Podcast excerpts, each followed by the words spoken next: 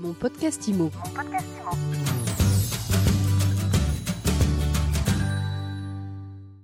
Bonjour et bienvenue dans ce nouvel épisode de mon podcast IMO.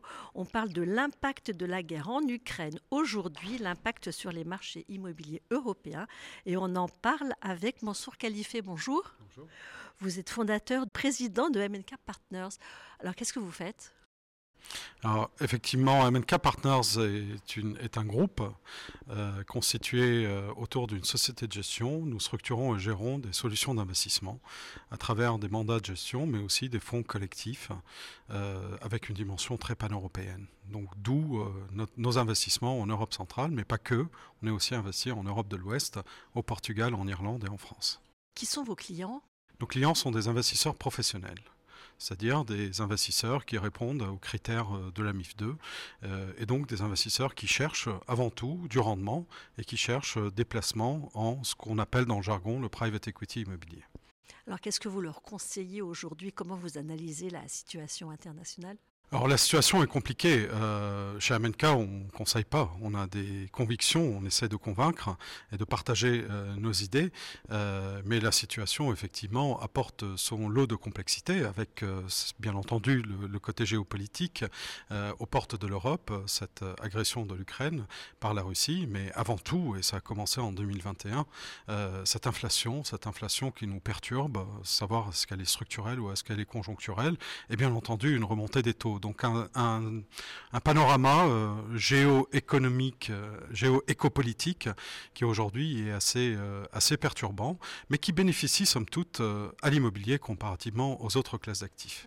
Alors comment est-ce que tout ça bénéficie ou peut bénéficier à l'immobilier? Alors comment cela bénéficie? Alors, Bien entendu, euh, on, met de côté euh, deux minutes euh, le risque euh, sécuritaire qui embraserait euh, toute la région et auquel cas toutes les cartes seraient rebattues. Euh, mais aujourd'hui, euh, l'inflation est avant tout euh, un, euh, élément qui bénéficie à l'immobilier de par l'indexation des loyers, bien entendu, euh, et du part euh, de cette recherche de rendement. hein. Donc euh, les taux, euh, les, les- taux euh, de rendement aujourd'hui sont tous négatifs. Euh, Quand vous avez euh, 3% de rendement euh, sur une autre classe d'actifs euh, et que vous avez une inflation à 5, bah, finalement votre rendement net euh, ou votre rendement réel, il est négatif. Et il n'y a que l'immobilier de rendement, c'est-à-dire l'immobilier locatif, euh, dans des actifs tertiaires qui va vous permettre euh, de pouvoir générer un rendement supérieur à ce taux d'inflation et donc avoir un rendement réel qui lui est positif. Et cela n'est possible qu'en allant sur des géographies qui restent des géographies qui offrent certainement une profondeur de marché, mais qui offrent dans tous les cas un, euh, rendement plus important. On parlait tout à l'heure d'Europe du centre, l'Europe centrale, la Pologne en est euh, un exemple fondamental aujourd'hui, mais ce qui est le cas aussi de l'Irlande, qui offre de très bons fondamentaux d'un point de vue rendement. Un bon rendement, c'est quoi aujourd'hui? Alors effectivement, vous avez raison de me rappeler. euh, un bon rendement, c'est un rendement qui est supérieur globalement à l'inflation. hein. C'est ce que je vous disais. euh, quand vous avez une inflation en Europe autour de 5, euh, un bon rendement, c'est du 5 et du plus. Parce que ce qui vous, avez un rendement à 4, moins cette inflation, vous êtes en rendement réel négatif. C'est-à-dire que bah, finalement, bah, vous produisez pas de valeur, mais au contraire, vous en détruisez.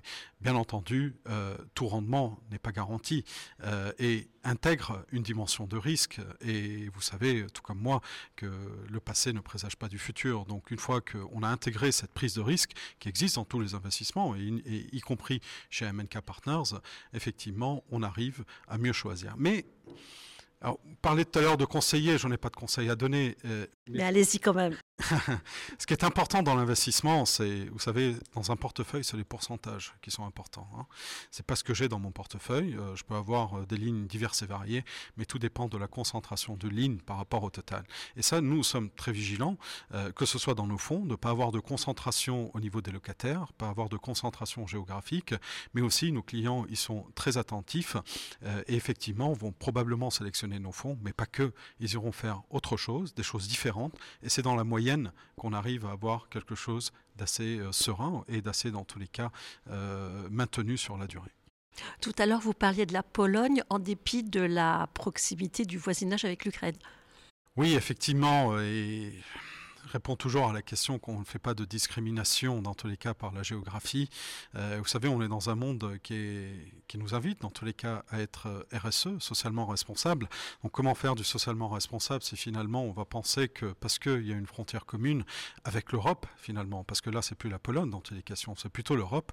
Donc aujourd'hui la Pologne est un pays qui attire des réfugiés, dans tous les cas qui accueille des réfugiés, euh, et qui fait que bah, tout leur immobilier, tout leur parc immobilier, toute classe euh, d'actifs confondus, euh, immobilières confondues, est pris d'assaut. Et aujourd'hui, ils assurent dans tous les cas une demande qui est de plus en plus importante, que ce soit dans le résidentiel, que ce soit dans les retail parks, qui sont des actifs où nous sommes dans tous les cas présents. Alors oui, ça, change, ça bouge.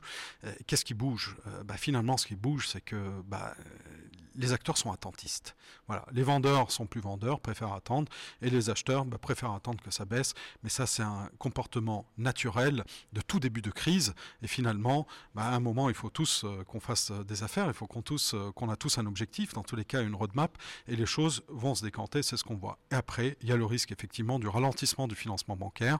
Et là, c'est plus les sanctions internationales, mais qui ont mobilisé nos chers amis banquiers et qui aujourd'hui passent plus de temps à vérifier effectivement qu'ils n'ont pas des dossiers qui devraient sortir.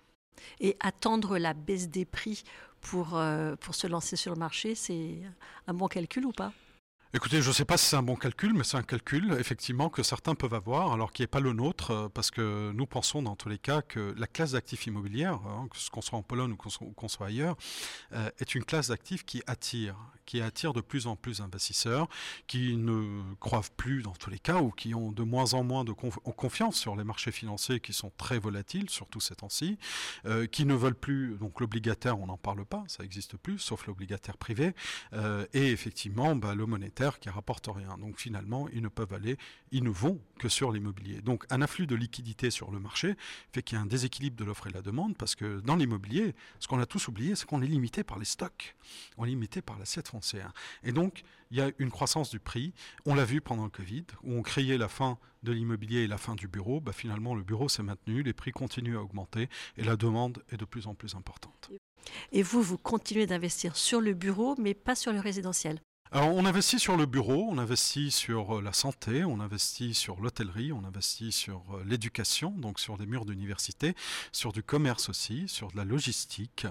Euh, le résidentiel, on ne fera pas avec nos fonds, mais on fera avec d'autres fonds. Et actuellement, on est en train de réfléchir très sérieusement à s'intéresser au résidentiel, mais pour une simple et bonne raison, c'est qu'il y a de plus en plus, il y a un déficit aujourd'hui dans du résidentiel, et c'est même un problème mondial.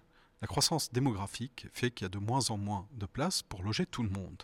Et quand les prix ont baissé, surtout la logistique, quand vous achetez de la logistique à 2,5 en France ou en Allemagne, bah, finalement, on préfère aller acheter du résidentiel à 4 ou à 4,5 et finalement, ça rapporte plus.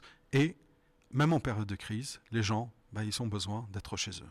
Donc ça, ça va être la suite Probablement. Vous viendrez nous en reparler. Merci beaucoup, Mansour Khalifé. Je rappelle que vous êtes président de MNK Partners. Merci. Mon podcast IMO.